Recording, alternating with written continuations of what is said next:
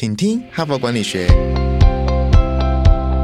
在这里，我们希望用轻松无负担的方式与你分享最新管理新知，打造属于你的哈佛 DNA。我是节目主持人杨玛丽 Mary。各位听众，大家好，今天是星期二啊，我要延续我们这一周的主题哈，如何做个啊规划，做个快乐的退休人哈。那么事实上，退休呢是要做准备的啊。那我们一般的上班族呢，其实平常呢最羡慕的，我们在聊天的时候最羡慕的就是那些啊，这个财富自由、提早退休，可能四五十岁哈，五十出头就退休人，是最让一般上班族羡慕的哈。那要做到这样呢，是很不容易的，而且呢。事实上，我们一定要在那么早就退休吗？这也是有的讨论的哈。所以这一整个礼拜呢，我们就针对于几岁退休啊，如何规划退休啊，退休之后应该啊做哪些呃事情啊，或者是说延长退休是不是也是一个选项呢？一系列呢来探讨《哈佛商业评论》上的文章啊。那么事实上，我昨天就已经分享了第一篇，有特别提到说，因为现在人呢寿命是延长的哈，所以过去这种五六十岁退休，可能已经被很多人认认为太早了哈，因为你可能退休之后还有三四十年的人生余命，你几乎比你的工作时间还要长啊。那你真的要那么久的时间无所事事吗？什么都不做吗？就吃喝玩乐就这样度过余生吗？可能很多人也觉得这样子太浪费了哈。所以有很多新的思潮。那所以昨天分享的第一篇就是，如果我们延后二十岁退休，我们应该怎么办哈？那么今天呢，我要分享的第二篇文章是叫做《退休教战守则》哈，就是你。已经准备好，假设你已经决定好了，你几岁呢要退休？那退休前呢，你有哪些教战守则你应该做的哈？那事实上啊，这篇文章的前面呢，还有加上执行长啊，就是执行长的退休教战守则。那虽然他的对象是针对执行长写的，事实上这篇文章也适合所有啊在职场上准备退休的人啊，就是你在退休的最后阶段，你应该做哪些准备，做哪些盘点是可以。适用的不一定是只针对现在是执行长的人要退休要怎么样啊？做哪些这个 checklist 啊？怎么样做一些准备？而是适合所有啊要离开职场的人，真正要进入了第二个人生或第三个人生的这一群人呢，都是适用的哈。所以我今天呢在分享第二篇文章《执行长退休教战守则》。那么在分享之前呢，我也再一次提醒哦，赶快十一月啊，利用我们有抽奖的活动呢，赶快订阅啊《哈佛商业评论》。我们提供新宇航空台北、东京商务舱机票啊，预祝各位得到大奖，感谢。哈佛领导者学程经历十期好评不断，全新改版再进化，更全方位的认知拓展，更深刻的思辨交锋，更真挚的共学情谊，都在 HBR 领导者学程二点零。深究十二个不同决策关键难题，大力强化你的决策系统，提高你的决策胜率。如果你也想体验源自于哈佛商学院的个案系统训练，与五十位以上的企业关键精英共同拆解各种困境，强强联手找到路径与解方，席次进入最后倒数，立即点击说明栏链接，抢占席次早鸟七五折优惠。若您想了解更多，欢迎报名十一月二十二日台北班说明会，以及十一月二十八日高雄班说明会。席次有限，错过再等半年。么今天呢，我要分享这一篇文章，标题叫《执行长退休教战守则》哈，好像是针对执行长写的，但是文章的作者特别强调，事实上这篇文章适合所有准备要离开职场人啊，你都可以参考。那么啊，这篇文章的作者其实也蛮大有来头的，他是哈佛商学院的教授，同时担任过很多大企业的董事哦，包括高盛啊，包括 Novartis 啊，诺华、Target 百货。S M Mobile 的这些大公司的董事哈，还包括梅约医学中心。同时呢，他在一九九一年到二零零一年呢，长达十年担任一家这个全球这个医疗呃产品啊世界的领先的品牌叫做 Medtronics 啊美敦力的执行长哈，所以他就是根据啊他的经验呢来写的这一篇文章。那么文章一开头就说啊，因为他在这么多这么伟大的公司嘛，担任董事，甚至自己也担任过执行长，他就观察观察很多啊这些大公司的执行长要退休的时候呢，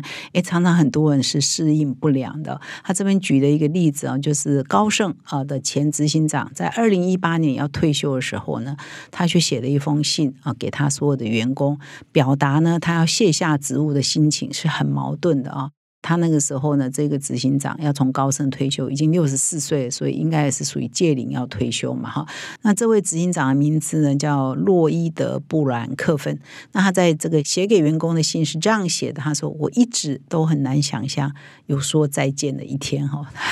无法接受要说再见。那么公司情况差的时候，我不能离开。啊，当公司呃情况很好的时候，也不想要离开。但是呢，今天我不得不退休离开高盛哈，因为时间到了，他现在已经六十四岁了嘛哈，所以依依不舍。然后，因为的确很多执行长或者很多企业负责人，公司不好的时候，他觉得他有责任要把它做得很好；公司好的时候，我做的顺风顺水，那更也不用离开嘛哈。但是现在就是有一个天险啊，年龄的天险，年纪到了就一定得离开嘛，所以就依依。不舍，所以呢，这位作者呢，这 Bill George 呢，这篇文章作者就说，他观察了很多执行长都有这个现象，他们呢，尤其是越高位的人，越舍不得离开现在的位置。为什么？因为高位嘛，他就位高权重，当然薪水也高嘛，啊，呼风唤雨，带权力啊，影响力、待遇啊，还有声望、社会地位。所以，呃，一旦退休了，他啥都没了，明天睡觉一起来。这些全部都没有啦，归零啊，所以很多人是无法适应这种一下子归零的生活。除了这个以外呢，就是他们害怕一下子归零啊，啥都没有了哈，社会地位、声望哈，呃，头衔、名片啥都没有了之外呢，其实这些执行长还有一个共同的问题啊，就是呃，这篇文章 Bill George 他发现的是说，他们都工时很长，他们还在上班的时候工作时间很长，应该是一般的，像我刚刚念的这些所有的大公司的执行长，可能一周呢都工作七十到八十个小时，所以每天呢都是工作十几个小时，而且一天到晚在飞呀飞呀飞。所以他们从来没有想过，他们退休之后要做什么，因为他们从来都没有准备嘛，因为他实在太忙了嘛，所以他从来没有去想嘛，也是没有准备嘛，因为没有想，当然就没有准备嘛，哈，所以当时间到了一定得下来的时候，当然就依依不舍，很难适应。所以呢，Bill George 就长期呢观察到，哎，很多执行长，尤其是越高位的啊，越大公司的执行长，越有舍不得离开位置这样的问题，越有这个离开位置之后适应不良的问题。所以呢，他说他长期观察这个议题，而且呢，因为他觉得这个问题还蛮严重的，所以他后来呢也开始辅导很多执行长，应该哈怎么样准备，总有一天你要下台这件事情哈，所以要事先做准备哈，事实上。是有一些 SOP 的，有一些方法。那他一直强调一个重点，就是执行长如果在恰当的时刻退休，而且他先设了一个退休的啊年纪哦，你不要后来就是不得不退休，你就毫无准备嘛。比如说，他就举他自己为例，他在一九九一年呢，去担任了这个刚刚有提到这全球一个很大的医疗产品的公司叫美敦力的执行长。他一去接任的时候呢，他就已经设定了一个时间点，就是他十年。后啊，他要卸任哈，其实十年其实也已经蛮长了哈，因为他有这个时间表嘛，所以他会事先准备。那我二零零一年卸任之后呢，我应该去做哪些事情？而且时间越接近呢，他就越开始努力去筹备。他离职，他卸任之后，他未来的前途要在哪里嘛？但是呢，很多执行长呢，他是常常的被迫啊，根本毫无准备啊，就被董事会解雇，很多很多这样的例子哦。那这些人就完全就都没有准备，因为他在前一天呢被解雇前一天，可能都还是工作七八十个小时，而且还在努力呢，要怎么样让公司变更好。但是呢，就是很多绩效呢是很难啊变更好了，就是有些执行长他的能力啊，或者是现实的状况就是没有办法改善嘛，哈，所以他就突然间被解雇之。后，哎，这一群人的后来的状况啊，就变得一下子适应不了。他这边举了一些例子啊，比如说在二零一七年的时候，GE 的前执行长哈，他那个时候已经担任执行长十六年了，Jeff 伊梅特，大家财经界的朋友都知道嘛，哈。他是继任这个 Jack Welch 的嘛，哈，Jack Welch 当年就选他杰夫伊梅特来担任呃执行长，但是他在任内的表现呢是不是很好？他任内呢 G 的股东价值呢下跌了百分之七十三，而在道琼工业指数里面，同类型的公司的股东价值却增加了一百七十九 percent。换句话说，G 下降很多，可是同类型的公司呢？哎，成长了一百七十九，它下降了百分之七十三，所以它表现是不好的，而且他又在任那么的久，所以呢，有一天呢，他就被董事会就把他解任了。那个时候就交给了啊 G 内部另外一个人叫江法兰纳里哈担任执行长。可是呢，那个时间点也很糟，法兰纳里呢也花了一年的时间呢。想要努力的改革，可是也不行。后来董事会又把他解雇了，又换了另外一个新的人。所以这里要讲的是说呢，如果说你的执行长啊在任太久，绩效又不好，然后你又没有说诶给自己设一个停损点，不管是董事会也好，或你自己也好，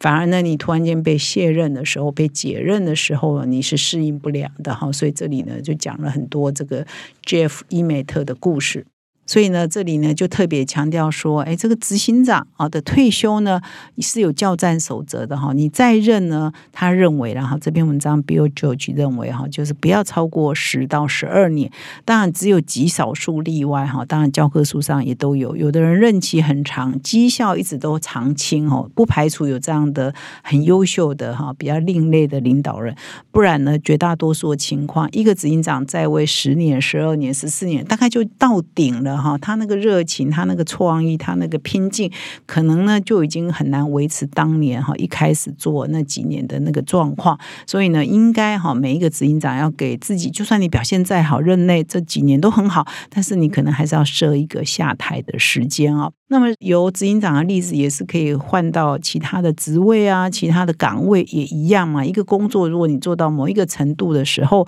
其实你都可以设一个下台啊，或者是退休啊，或者是卸任的一个时间点，免得你在一个位置坐越久啊，就不是收在最好的时候哈。所以呢，这边就特别提到几个步骤哈，在讨论退休的时候，几个步骤一一盘点，然后可能你要花一两年的事情完成这些事情啊，才能够按部就班哈，从原来的职位。转移到另外一个角色哈，他这边强调退休不是就回家吃自己这种退休，他这边是说，哎，有第二春哈，有新的这个职癌，有新的生命的这个开始哈，所以这边强调就是你可以去接一些什么工作了哈。他特别强调说，事实上，尤其是你的越高阶退休，比如说你是执行长退休，或者是你某一个部门的主管退休，或者你有某一些专长啊，是啊符合。其实我昨天有特别提到。然后就是我们都具备这个生产力的资本哈，我们还有专业，我们还有知识，我们还有人脉。那么你还是可以去做很多新的尝试跟工作哈。比如说他这边就讲，很多执行长退休之后可以做什么呢？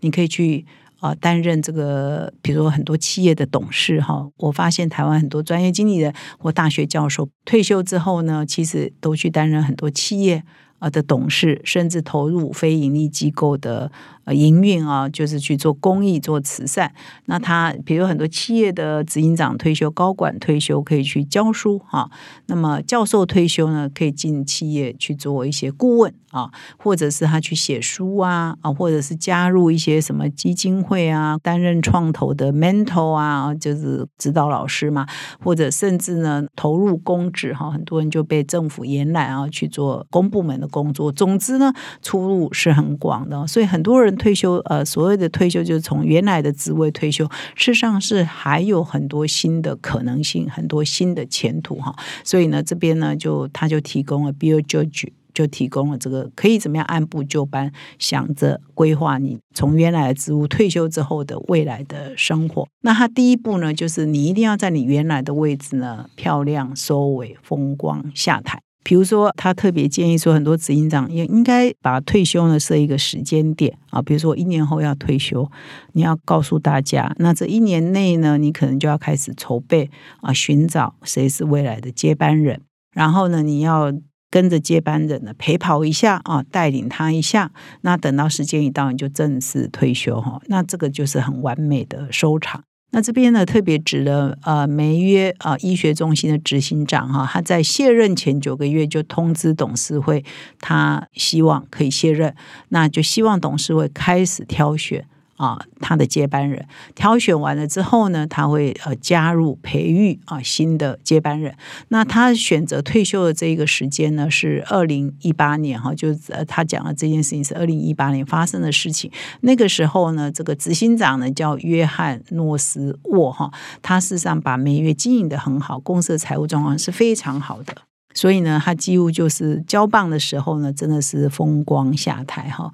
完美收尾哈。所以他认为呢，这是最好的一种呃离职的退休了这一个状态啊，卸任的一个最佳状态啊，在这里也跟各位分享啊。所以如果你真的啊。呃，选择在某一个时间点离开你现在的职务的话，你最好做一个完美的呃交接哈，让人家也觉得说，哎，你把现任工作做得很好，你也把未来接班做得很好，那你就了无遗憾哈，也没有牵挂，就可以离开现在这个职务卸任哈，这是第一步。那么第二步呢，就是哎，像他自己啊，这个 Bill George 这篇文章的作者就特别提到说，其实，在你卸任你现在的职务之前，其实在提早一年呢，你可以寻求一些职癌的教练或者是心理治疗师来协助你哈。你可能会感到，我一年后就要离职了，我一年后就要退休了，我可能人生起了很大的变化，我可能现在就可以设想到，到那个时候我会害怕些什么，我会担心一些什么。比如说，我可能害怕我社会地位没有了，我可能担心我财务呢，我的呃这个财富呢会不会出现空缺哈，会不会有财务的问题，或者是其他任何的问题。事实上呢，在国外呢是啊还蛮流行这个企业教练这件事情嘛，企业顾问。这件事情，所以他说，即使这篇文章，哈佛大学的教授他也要去请一个心理咨商师啊，一个企业教练来给他做顾问啊，来指导他说，哎，那所以我现在应该怎么面对这件事情呢？有专业的顾问来给他带领他来面对未来一年可能发生的一些心理的一些恐慌啊或恐惧啊，以及应该怎么样面向未来做的一个心理准备哈。所以第二步呢，就是你可以寻求。啊，职场教练的协助，包括他自己，他就是这样做的。那么第三个重点是说，如果你是有 family 的，比如说你是有小孩的。啊，你是有太太的，有配偶的，事实上你也要把他们纳入啊，咨商的对象。就是你可能，比如说太太原来没有工作啊，或者是太太原来有什么工作，住在什么城市，你现在要面临多久以后要退休，你可能要搬家，你可能要搬到一个新的地点，因为你想要退休后住在一个不一样的地方嘛，或者你想要转换工作啊，或者是你想要之后完全不工作哈，家庭的收入也会受影响。所以他这边特别强调说，你要跟你的另一半好好。好的，来讨论啊，未来可能会面临什么样的转折？呃，大家是不是有共识啊？准备接受这样的转折？所以这篇文章，Bill George 这位作者呢，在离开美敦力这个执行长之前呢，他就跟他太太呢，呃，针对这些问题呢，找了智商师讨论，然后他们一起呢，找到一个共识：未来我们要过什么样的生活？那么第四个重点呢，就是要好好说道别哈，要切割清楚啊。这边呢啊，有一个重点，就是说你应该要在离职前几个月，因为你都知道你啊什么时候要退休了嘛。你在退休前几个月，你的重要的客户、你的重要的同事啊、员工哈，你重要的职场上重要的人脉，你都要一一跟他们道别，说以后我就要卸任了。之后谁要接这个位置？之后我们公司这件事情可以找谁来做帮忙？哈，你不要突然间就莫名其妙就消失了。所以之后要找谁都没有人知道，那你这就没有好好的说再见嘛？哈，所以这边强调的是，你最好跟过去呢好好的说再见，都交代清楚，做好交接，这是比较完美的做法。那么第五个重点呢，就是你退休后呢，不要急着做决定。啊，你可以呢，要当然要财富有一定的自由嘛，哈，就哎，你半年到一年呢都不工作是没有关系的，那这一段时间你就可以先空白下来哈。不要急着做决定啊，先观望一下啊，然后才寻找你下一个明确要投入的目标了哈。那他这边就举他自己的例子，他在退休之后离开美敦力之后呢，他就跟他的太太搬到普罗旺斯，可能他们一直呢都很渴望哈，可以到普罗旺斯去生活，所以他们就在普罗旺斯呢租了一个别墅。那很多的亲朋好友也都特别跑到普罗旺斯去啊拜访他们。那么在居住在普罗旺斯的时候呢，其实他们就开始了。投入一些他们本来认为有兴趣的事情，他认为说，哎，未来想要尝试做的事情，他就开始投入了哈，慢慢的投入哦，但是不是一下子呢全部都投入了哈，所以他就在这样的过程当中尝试，呃，他下一个阶段可能有兴趣做的事情，比如说他开始去接一些董事的职务啊，有一些公司邀请他担任董事，他还是可以继续住在普罗旺斯啊，可是他去担任某些公司的董事，他还是可以继续教书啊，在某些地方教书，可是他。大部分的时间还是定居在普罗旺斯，所以他这样的过程，他就去尝试说，他以后想要做的事情是不是真的还有兴趣的哈？所以等到他半年到十二个月到一年的阶段确定之后，他才搬离开那里，那投入他们未来有兴趣的呃新的职务跟新的工作哈。所以第六点呢，就是做出决定后就往前迈进哈，就是你给自己一点弹性之后呢，你做决定之后呢，你就勇敢的往前迈进哈。所以像。现在他 Bill George 他就担任很多公司的董事，同时也在哈佛大学教书。那这篇文章的结尾呢，特别呼吁说，其实很多职场专业人士啊，包括执行长、很多高管、很多专业人士退休之后，如果呢就搬到什么地方去养老哦，不问世事，事实上呢是对社会很大的损失。尤其现在又是很长寿的社会嘛，